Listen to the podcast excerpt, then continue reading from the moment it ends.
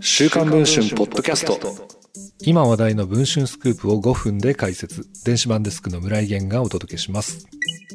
2018年に再捜査が行われた木原誠二官房副長官の妻 X 子さんの元夫安田種夫さんの開始事件。X 子さんの取り調べを担当した警視庁捜査一課の佐藤誠警部補が7月28日に記者会見を行うなど新たな展開を見せています。佐藤氏は種夫さんの不審死について自殺とする証拠品は存在しない。断言しますけど事件性はあると発言。一方でこの日行われた警視庁の捜査一課長による定例レクでで捜査一課長は事件性は認められない自殺と考えて矛盾はないと述べるなど警視庁の公式見解と現場の元捜査員の主張が真っ向から対立する異例の事態となっています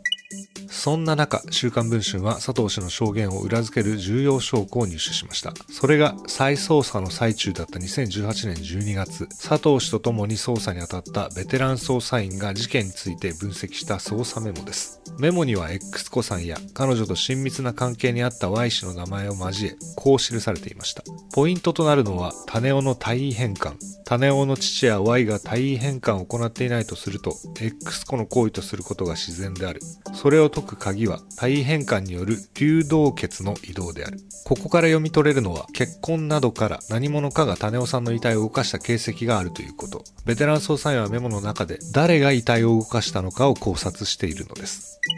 そしてメモはこのように続きます。廊下の血痕は凶器から摘化したもの。さらに室内の黒色マット状と階段には血液の足跡が付着している。こうした犯行現場の状況から何者かが凶器を持ち出し、一度部屋を出たことが推察される。このメモからは、凶器のナイフから滴り落ちたとみられる血が廊下に残されていたことがわかります。さらに、室内のマットや階段に残された血液の足跡、ある捜査員は絶対匿名を条件にこのように解説をしています。遺体のズレや現場に残された血痕を分析すれば、やはり自殺とはどうしたって考えられないのです。さらに捜査メモには、遺体を動かした人物について、ベテラン捜査員の考察結果が記されていました。それは一体どのような内容だったのでしょうか現在配信中の週刊文春の電子版では、この記事について詳しく報じています。ぜひ電子版の方を確認していただき、お読みいただければ嬉しいです。それでは本日のポッドキャストはこの辺りで。